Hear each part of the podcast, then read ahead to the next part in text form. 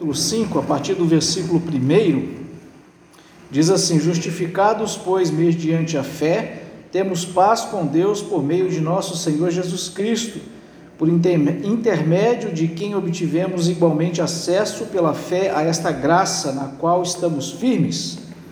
E gloriamo-nos na esperança da glória de Deus.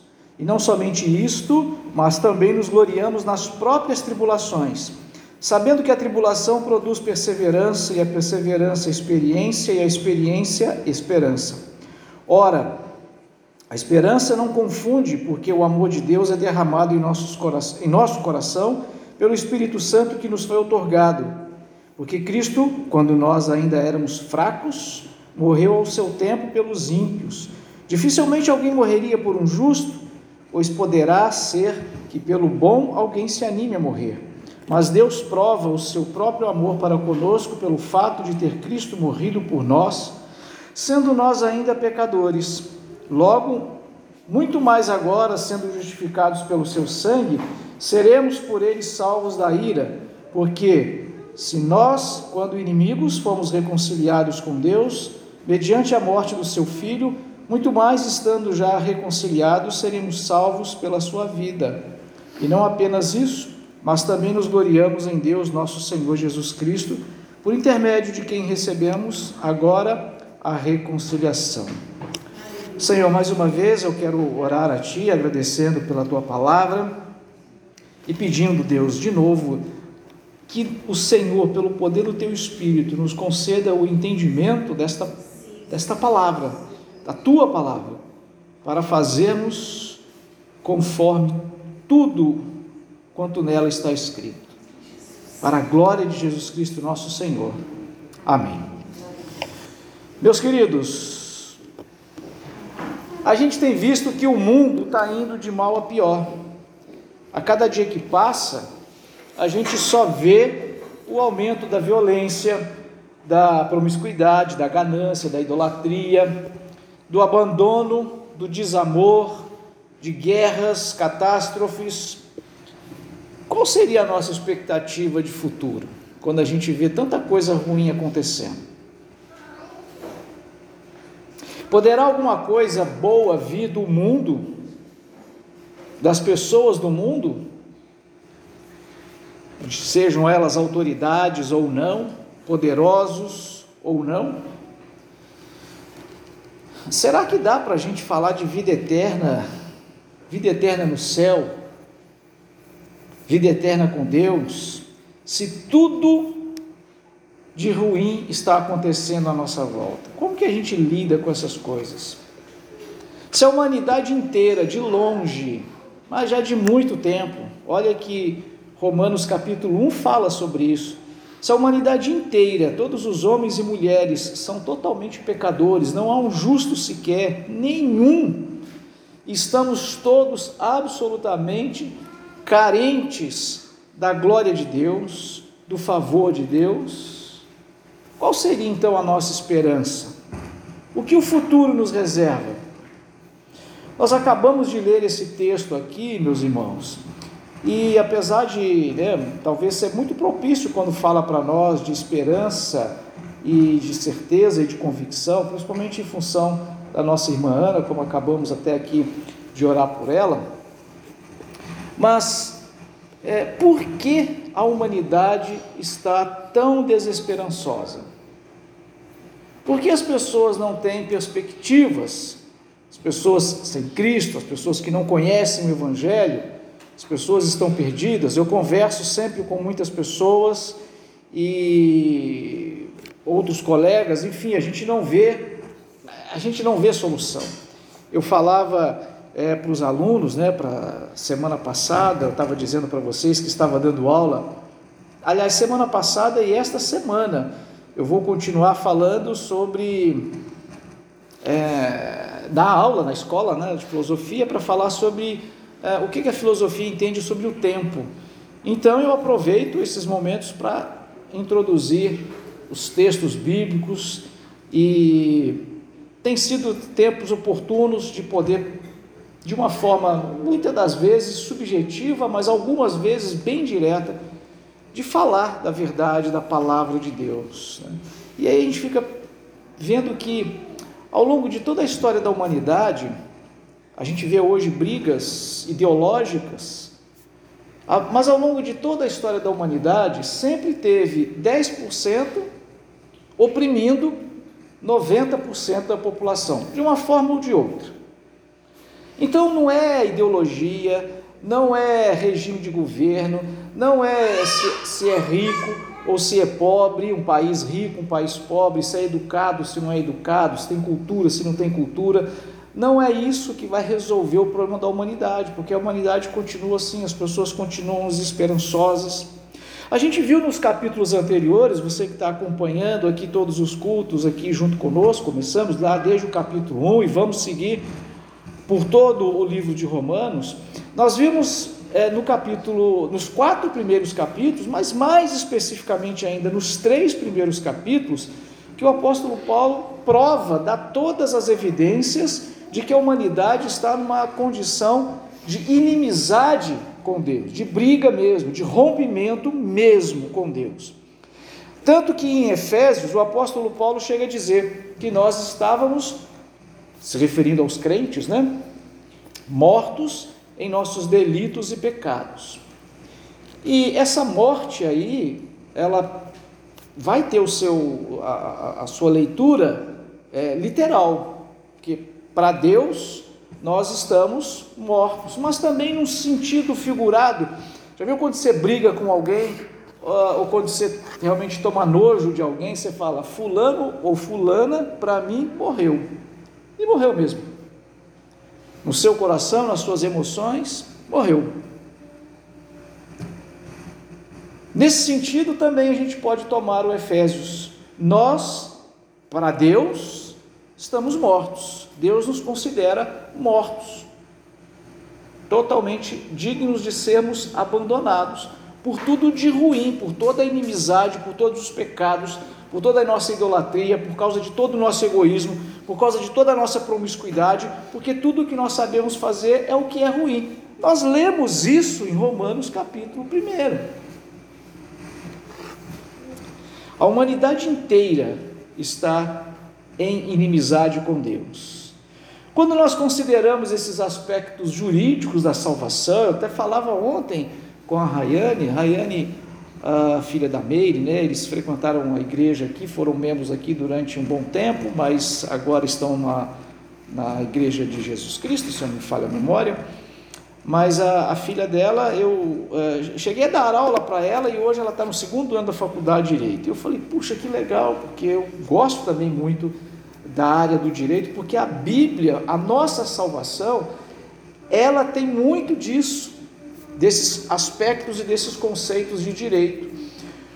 Uma das razões pelas quais os judeus ficaram 70 anos no exílio, lá no exílio babilônico, foi porque eles não exerceram também o direito, a justiça, no sentido de fazer o bem para as pessoas ou que é cuidar daquilo que é de direito. Eles roubavam, eles mudavam as propriedades, eles faziam as grinlagens da vida, é, exploravam as pessoas, os trabalhadores, é, não, não, não, não cumpriram o mandamento do jubileu, do ano do jubileu. A gente já falou sobre isso, que tinha implicações sociais mesmo. Então, essa é uma das razões porque Deus os puniu tão severamente. A nossa salvação também considera isso, porque veja, nós começamos lendo o capítulo 5, justificados, pois, olha, fala de justiça. Lá no capítulo 1, versículo 17, está falando que o justo viverá pela fé, está falando de justiça. É nesse conceito de justiça que nós entendemos aqui também, tem muito a ver com isso. Então, a salvação ela está intimamente ligada com esses aspectos jurídicos. E nesse sentido, a humanidade inteira cometeu pecados e cometeu crime. Cometemos, cometemos crime, e aí esse crime nós chamamos de pecado. Um pecado cuja pena é a morte, a sentença é a pena de morte.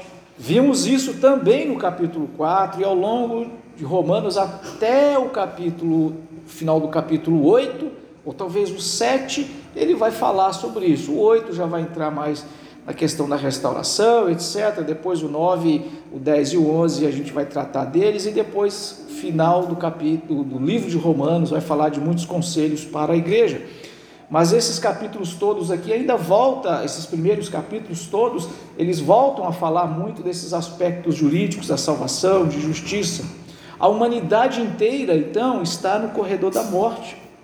Lembra que acho que no domingo passado eu disse isso, né? Quando nesses países ou nesses lugares onde se tem pena de morte, quando alguém é sentenciado à morte, ela vai para essa prisão especial e ela fica lá aguardando o dia da execução da pena.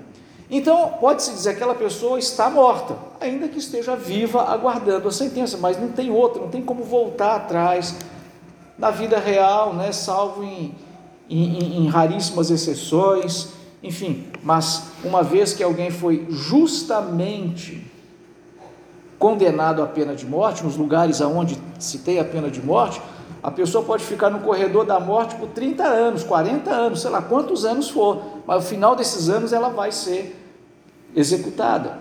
Assim somos nós. Quando no mundo sem Cristo, antes da nossa justificação, nós que somos salvos, aqueles que ainda não são, permanecem no corredor da morte, permanecem mortos em seus delitos e pecados. A humanidade só está no, julgado, no, no corredor da morte, aguardando, uh, no, no, português, no Brasil, a gente fala, tem um termo jurídico aí, né, de transitado em julgado quando o juiz realmente dá ali a última, a última canetada, aquela em que agora não tem mais recurso, agora é ir para a cadeia mesmo e para. Acho que a bateria do microfone acabou. Vamos ver se troca aqui, porque desligou sozinho. Muito bem. Ah, agora sim, ainda bem que tem um reserva, né? É, então, é um ato de justiça Deus decretar, decretar a morte, executar a pena. No dia do juízo final vai ser executado essa pena. Se Deus não fizer assim, então ele não seria Deus justo, não seria Deus porque não seria justo. Para que seja justo, perfeitamente justo, ele tem que executar essa pena. No entanto, essa é a beleza do Evangelho e é isso que o Evangelho sempre vai repetir para nós. Em seu amor e em sua misericórdia, Deus proveu um meio de atribuir, como vimos no capítulo 4, né, de tributar, de creditar na conta, como nós é, é, dizemos, como é os termos que são utilizados aqui, né, mais especificamente o termo imputar, esse termo esse termo contábil, é colocar na conta. Deus proveu um meio de atribuir aos homens uma justificação. Veja aqui, a nossa salvação, ela começa em Deus e não começa em nós. Tem a parte que nós precisamos fazer, que é o exercício da fé e do arrependimento. Mas a nossa salvação não começa com fé e arrependimento, começa com a decisão de Deus, começa com a ação de Deus em exercer graça e misericórdia para todos aqueles que foram justamente condenados. Podemos dizer que já estamos né, condenados desde antes da fundação do mundo. Isso aí eu estou dizendo, nesse sentido, sim. Mas o amor e a misericórdia de Deus proveu para nós esse meio, essa condição de que fosse creditado na nossa conta a salvação, a justificação feita por Jesus. Se um único homem perfeito, sem pecado, se voluntariar para sofrer as consequências da pena, Deus considerará justificados todos aqueles que aceitarem suas condições. Foi isso, foi essa a solução que Deus deu para as pessoas. Eu já disse algumas outras vezes, talvez você conheça essa ilustração que eu acho assim, muito quase que uma ilustração perfeita para nos fazer entender essa ação de Deus ser ao mesmo tempo justo e misericordioso. Ah, me parece, dizem, né? não sei se eu estou dizendo corretamente, talvez eu possa cometer algum equívoco, mas existem alguns estados, nos Estados Unidos, em que ah, a pessoa que comete uma infração de trânsito, ela é levada no mesmo dia, né? não tem aquele negócio de um mês depois, dois meses depois, você recebeu um papel, igual eu recebi, de uma multa, dizendo que eu fiz uma ultrapassagem num lugar ah, proibido. Eu não fiz isso, eu tenho a mais absoluta certeza. Primeiro, porque eu sei que esse lugar sempre tem um guardinha lá nesse lugar. Segundo, foi numa terça-feira, 5 horas da tarde, eu estava na escola. Só que no papel, isso eu fiz há um ano atrás. Aí está lá, por causa da famigerada 19, não foi possível parar o condutor. Eu não tenho como provar que eu não estava lá. Eu não tenho um eu não tenho um carimbo de que aquele dia eu estava na escola. E mesmo que eu tivesse, eu já tinha passado todo o. Mas enfim, lá não existe essa coisa de receber de surpresa. Se tivesse, um guarda iria me parar. Vamos comigo lá no tribunal agora. Você viu o que, que você fez ali? Aí ele me leva diante de um juiz, e aí o guarda fala: esse aqui passou, ultrapassou na faixa contínua, tal, tal lugar, em cima da ponte então a multa é pesada. Aí o juiz condena, ouve, e aí o que, você tem a dizer? Não, veja bem, não sei o que, tal, eu não vi a faixa, não, não tem desculpa, está condenado. Dois mil dólares a multa. Ah, tá bom, manda o boleto lá para cá. Não, não é assim que funciona. Paga agora ou vai para a cadeia.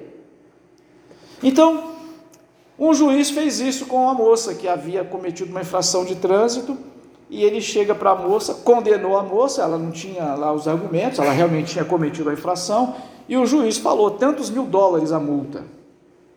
Ela não tinha dinheiro para poder pagar.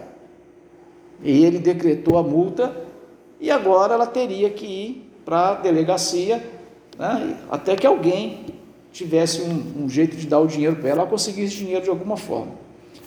Imediatamente o juiz saiu ali do, do, do, do lugar próprio do juiz, desceu, foi lá e pagou a multa para ela. Aquela moça era a filha dele. Como juiz, como justo juiz, ele aplicou a pena que a lei dizia que ela tinha que sofrer. Mas como um pai amoroso e misericordioso, ele pagou a pena dela. É isso que Deus faz conosco. Como justo juiz, ele nos condena à morte, mas como um pai amoroso, ele provê um meio para que a nossa pena fosse paga, e esse meio é o Senhor Jesus. Em Jesus Cristo, a nossa sentença de morte ela é anulada. Por isso nós somos considerados justos.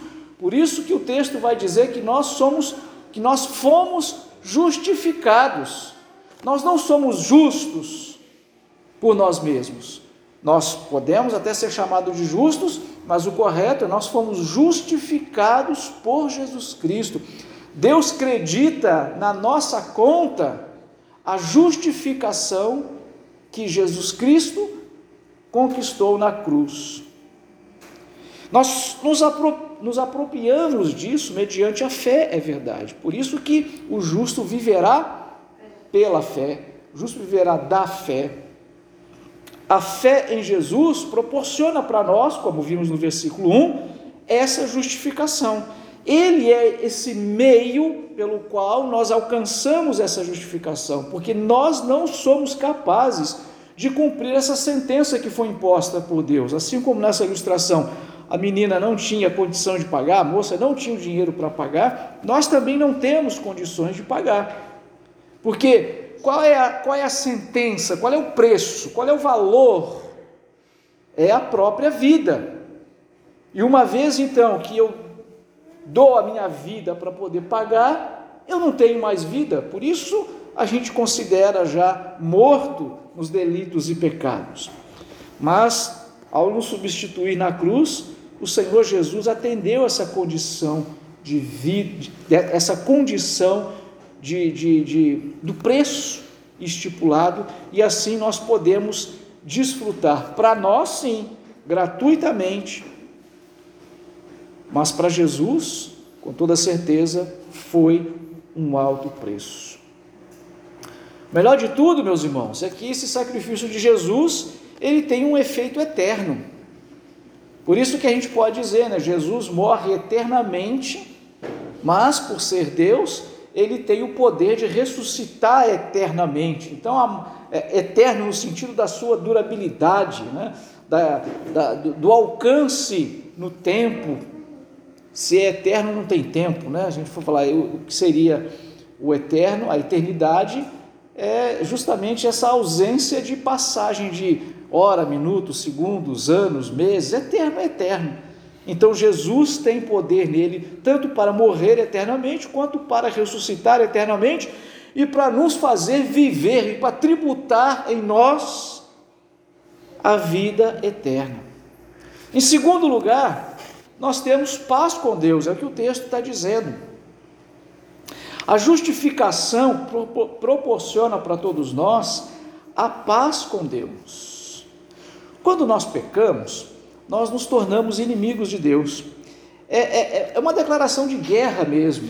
É, nós rompemos todos os contratos, nós rompemos tudo aquilo que foi combinado é, conosco, né, que Deus, em Adão, nós estávamos lá representados em Adão, aquilo que havia sido combinado com Adão, ele não cumpriu.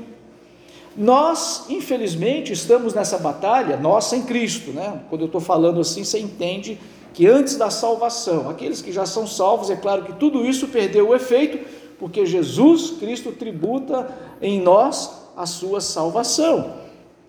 Mas, considerando sim, falando ainda nesses termos, né? Antes, nós, sem Cristo, estamos numa batalha absolutamente perdida, porque Deus é infinitamente mais poderoso do que nós. Os homens tentam lutar contra Deus, os homens acham que podem ser melhor do que Deus. Os homens achavam que poderiam criar outros deuses ao seu bel prazer e falar: Você não é mais o nosso Deus, agora a gente tem um outro aqui que faz o que a gente quer. Ou, mais modernamente falando, vamos negar esse Deus, Deus não existe. Essas atitudes não resolvem o problema, porque Deus, sim, não somente existe, como é infinitamente mais poderoso do que nós, e nós não temos como lutar contra esse Deus. Por isso, nessa batalha, nós estamos eternamente perdidos, ou somos eternamente perdedores. Jesus ele entra então como aquele árbitro, como aquele pacificador, aquela pessoa que vai amenizar as coisas. Você já viu quando está acontecendo uma briga? Sempre tem alguém que deixa disso tal, ai, passa para lá, vem para cá. É, Jesus faz esse papel de pacificador. O que, que Deus queria? É, de uma certa forma, né, como se ele chegasse para o pai e perguntasse para ele: Olha, o que o senhor quer para resolver essa briga, para pacificar as coisas? Aí Deus diz: Olha, essa, né, essa dívida aí é um preço de sangue. E aí ele então diz: então eu vou oferecer o meu sangue. E para nós, ele chega e doa esse mesmo sangue. Ó, toma aqui, ó. Apresenta esse sangue ao Pai e vai estar tá tudo bem. Vai estar tá tudo resolvido. Vocês vão poder ser amigos de novo. Porque essa é a ideia da reconciliação. Aqui no texto os versículos finais 10 e, e, e 11, ele fala que Jesus Cristo nos reconciliou. Reconciliar é exatamente isso: é ah, fazer duas pessoas que estão brigadas se reconciliarem. Jesus é a nossa reconciliação. E essa reconciliação, meus irmãos, é aquilo que a gente chama de reconciliação monergista. Reconciliar é fazer as pazes. O pecado entrou no, no mundo, como eu disse, né? estava implícito quando Deus diz para Adão e fala: Olha, você não pode comer do fruto dessa árvore. está implícito que Adão aceitou. A gente não vê Adão chegar, sim senhor, tranquilo, onde eu assino? Não está escrito isso, mas está implícito que Adão aceitou essas condições. Deus disse para ele: ó, você tem esse planeta inteiro para você, só essa aqui que você não vai pôr a mão. E ele, estou de acordo, mas fez exatamente o contrário. Adão fez isso, o erro de Adão, o pecado de Adão é transferido a nós, porque Adão nos representava, né? o próprio nome Adão é humanidade. Né? É, como eu já até disse, né, Bíblias mais modernas estão usando não mais o termo homem, mas o termo humanidade, mas a palavra Adão né, é homem, não é humanidade. A palavra Adão, Adão, é homem mesmo. Então, quando a Bíblia diz Deus criou o homem, macho e fêmea, é, não é Deus criou a humanidade macho e fêmea. O texto literal original é Deus criou o homem macho e fêmea. Por isso que até bem pouco tempo atrás a gente falava, né? Os homens são pecadores, né? Os homens precisam se arrepender. Claro que estava se referindo a homens e mulheres. Esse foi o termo que Deus criou.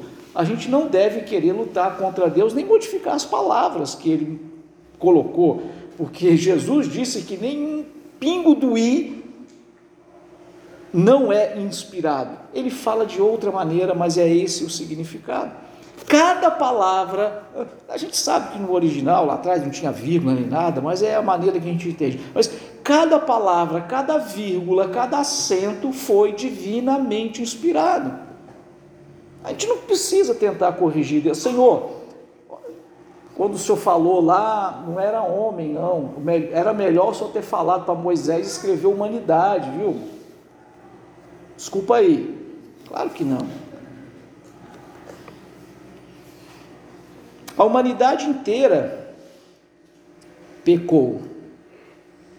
E Jesus Cristo tomou a iniciativa de vir e fazer as pazes. É o Senhor Jesus que se oferece.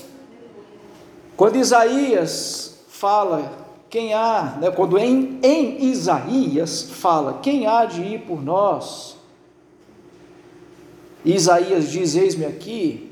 Isaías ali está tipificando Jesus, quando Deus pede alguém: quem vai salvar esse povo? Eu vou ter que destruir todo mundo porque eles romperam o contrato, eles pecaram. E aí Jesus diz: Eis-me aqui, eu irei. Porque Cristo, quando nós ainda éramos fracos, no sentido de pecadores, morreu ao seu tempo pelos ímpios. Mas Deus prova o seu amor para conosco pelo fato de ter Cristo morrido por nós quando ainda éramos pecadores. Pecador não redimido é pecador inimigo de Deus, é pecador separado de Deus. As pessoas que não têm Jesus, elas estão eternamente separadas de Deus, elas não buscam Deus. Desde Adão tudo que a gente faz é fugir de Deus. Adão se escondeu de Deus, Deus foi até ele, e Adão se escondeu de Deus. E assim somos nós, fugimos da presença de Deus, mas Deus prova o seu amor para conosco, morrendo por nós, quando nós ainda éramos pecadores, quando nós não buscávamos a Deus. Quando que a gente queria fazer exatamente o contrário do que Deus diz, aí ele vem até nós. Aí Jesus morre por nós. E Jesus se revela a nós. Essa é a firme esperança que nós temos. É, é, já disse, né? Quando o apóstolo Paulo está escrevendo aos Romanos, ele está escrevendo por um povo, está escrevendo da cultura daquele povo. Imagina se né, fosse ser escrito hoje, como que a gente ia é, se referir, né? sobre que assuntos nós estaríamos falando, sobre que situações nós estaríamos falando hoje. É, nos dias do apóstolo Paulo, a filosofia que dominava, ou seja, a filosofia, a ideologia que dominava, que influenciava fortemente as pessoas, e eu acho que por isso que Paulo está falando dessa questão da esperança aqui, eu acho, não tenho certeza, é, tenho essa convicção de que Paulo está falando sobre isso, porque a filosofia, a ideologia daquela época, é, de muitos, era não valorizar a esperança. Eles diziam que a esperança é uma coisa ruim, porque eles associavam esperança a uma uma espécie de prisão ao passado, mas principalmente ao futuro, porque você cria expectativas de futuro, esperança é isso. Você cria expectativas de futuro, mas de um futuro que muitas das vezes não acontece. A gente faz os nossos planos, os nossos relacionamentos, os nossos objetivos, mas é, a gente está sempre sendo frustrado com expectativas e com esperanças do futuro. Então, o que, que esse, esse, essa, essa, escola filosófica passou a ensinar, e muitos daqueles ouvintes, aí, aqueles frequentadores da igreja romana, eles imaginavam isso aí também. É, é melhor a gente aceitar as coisas como são, né? é, e é melhor, porque assim a gente vai ser feliz, a gente não vai se preocupar, não vai fazer expectativa nenhuma, né? É, é, é, aceita que dói menos, talvez se seria essa uma frase que eles poderiam estar dizendo lá naquela época. Eles valorizavam uma apatia, né, aquela coisa de ficar né, apático mesmo, como uma forma de se alcançar a felicidade. Felicidade aqui no sentido de um bem-estar interior, só que isso não funcionava, eles continuavam infelizes, eles continuavam agitados, eles continuavam sem paz. Diante das tribulações da vida e das muitas dificuldades pelas quais toda a população, todas as pessoas passavam, eles então propunham esse, né, esse conformismo. Paulo vai ensinar justamente o contrário. Ele vai ensinar que as tribulações para aquele que foi justificado em Cristo é um motivo de glória, pois elas produzem um efeito virtuoso para aqueles que têm fé em Cristo. Quando ele está dizendo, né, a tribulação vai, vai produzir a perseverança, a perseverança a experiência, a experiência vai produzir a esperança. É, e se a gente for olhar, isso vira um círculo virtuoso, porque aí você tem mais esperança, tem mais convicção, mais certeza do futuro, você sofre mais as tribulações, com mais perseverança ainda, e essa perseverança vai gerar novas experiências, e isso vai caminhando né, numa bola de neve do bem, vamos dizer assim, até a volta de Cristo. Uma vez que nós alcançamos a certeza da salvação mediante a fé no que Cristo fez por nós, nós temos uma esperança sólida.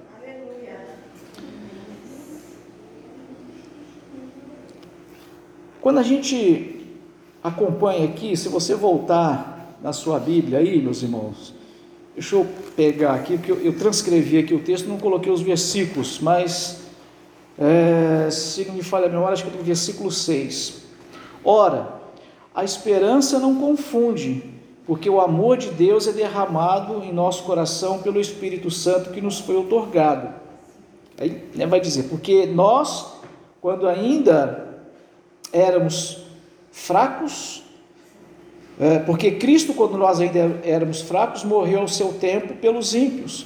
Dificilmente alguém morreria por um justo, pois poderá que pelo bom alguém se anime a morrer, mas Deus prova o seu amor para conosco pelo fato de Cristo ter morrido por nós, sendo nós ainda pecadores. Qual é a nossa esperança? A nossa esperança é que sim, nós fomos justificados por Jesus. Então, qual é a esperança que você tem que ter? A esperança que você tem que ter é isso que a gente poderia chamar de certeza da salvação. Como eu posso ter certeza da salvação? Você pode ter a esperança, né? essa firme expectativa, essa expectativa certa de que você foi justificado por Jesus. Como eu posso ter essa expectativa? Como que eu posso ter essa certeza? Será que Deus existe mesmo? Jesus não voltou, tem dois mil anos, será que, será que vai isso mesmo? Já ouvi tanto isso, né? Ainda mais quando a gente fala do, do, do, da besta, né? Já falaram que a besta era o Nero, que era o Hitler, que era o Papa, que era o, o Obama, que era o Trump, é, quem que eles vão falar? que é a besta agora, aí vai morrer, e, e, e, e nunca que chega. Será que esse negócio não, não é historinha? Mas como eu posso ter essa convicção? Como é que eu posso ter essa, essa esperança firme, essa certeza certa de que eu fui justificado? É isso que ele vai responder aqui. Porque quando Jesus morreu por você, você não estava buscando Jesus. Se Deus fez isso enquanto você fugia dele, enquanto você fazia tudo aquilo que ele desaprova, e ainda assim ele morreu por você, quanto mais agora ele não vai cumprir as suas promessas. É por isso que eu chego para as pessoas e digo: Eu tenho certeza de que eu vou para o céu, tenho certeza de que eu, eu, vou estar com Cristo. Mas não é porque eu sou bonzinho, não é porque eu sou pastor, não é porque eu sou isso, porque eu sou aquilo, é porque Cristo morreu por mim, mesmo eu sendo um pecador. Essa é a certeza que eu tenho que eu vou estar com o Senhor Jesus quando Ele voltar. É essa a esperança que eu tenho, é essa expectativa que eu tenho. Eu não tenho expectativa é, nos homens, nos planos econômicos, ou nas eleições, ou é, nos, no, no, na medicina, é, no que o dinheiro pode comprar. A nossa esperança não está nessas coisas do mundo, porque essas frustram mesmo. E aquelas pessoas lá, aqueles, aqueles ouvintes ali do apóstolo Paulo, eles colocavam né, as esperanças nessas coisas, e sim, elas frustram. Mas nós podemos colocar a nossa esperança num Deus que já provou que cumpre o que ele promete. Por quê? Porque Cristo morreu por nós quando nós não buscávamos a Deus, quando a gente ainda estava morto nos delitos e pecados, ele morreu por mim. E eu né, é, tomo posse dessa bênção quando eu, pela fé, e aí, essa fé, meus irmãos, não é aquele negócio né, que eu começo a pensar que assim, uh, esse celular vai flutuar, vai flutuar, vai flutuar, eu vou confessar que vai flutuar. Ou então quando eu fico falando, né? Vai dar certo, vai dar certo, vai dar certo. Sabe quando a gente está assistindo um, um, futebol, né? E aí é, você é, torce lá para um time, se é para fazer o gol a favor, vai, vai, vai entrar, vai dar, vai fazer o gol, vai fazer o gol, vai, vai. Você faz o pensamento positivo, né? Uma vez eu vi uma modinha que entrou na igreja também, né? Mãozinha assim, energias positivas, né? Para poder transmitir alguma coisa, porque vai, vai, vai, vai. Fé não é isso. Fé é confiança. Nesse sentido aqui, fé é confiança. Eu confio em Jesus. É nesse sentido. Eu confio que Jesus Cristo veio, que Jesus Cristo morreu na cruz, que Jesus Cristo derramou o seu sangue. Eu confio naquilo que a palavra de Deus está dizendo. Eu confio em Deus. Eu tenho confiança nele. Sabe um negócio que me deixa intrigado, assim, me deixa com medo, né? É o negócio do tal do helicóptero. Você já viu o helicóptero? Eu acho que aquele negócio é um, é um, é um veículo assim Puxa, só se tiver realmente, não tiver outro jeito, mas eu não entro num trem daquele, não. Porque é, como é que aquele negócio né, suspende, fica voando assim, não tem nada. Né? Mas por quê? Quando a hélice gira, ela empurra o ar para baixo. Mas eu tento segurar o ar aqui agora com a minha mão, eu não consigo. Né? Eu não consigo ver é, o ar. Quando você está ali voando num helicóptero ali, você, você não vê nada de sustentação, olha, não tem nada ali. Mas a gente crê nessas forças da gravidade, nessa poder de sustentação do ar, essa coisa toda, é, a gente tem convicção que elas funcionam porque eu estou vendo o helicóptero voar. Se eu não estivesse vendo, eu não acreditava não. Mas eu já vi o helicóptero voar, por isso que a coisa funciona. É essa confiança que tem as pessoas que voam de helicóptero ali e funciona. É, e elas vão bem. Essa confiança é algo parecido, é essa confiança de que Jesus Cristo tem esse poder para me justificar. É essa confiança no sangue de Jesus derramado na cruz que me justifica. Por isso que eu sei que os meus pecados são horrorosos. Por isso que eu sei que hoje talvez eu não estaria aqui. Eu queria estar em casa lá assistindo o jogo ou fazendo outra coisa.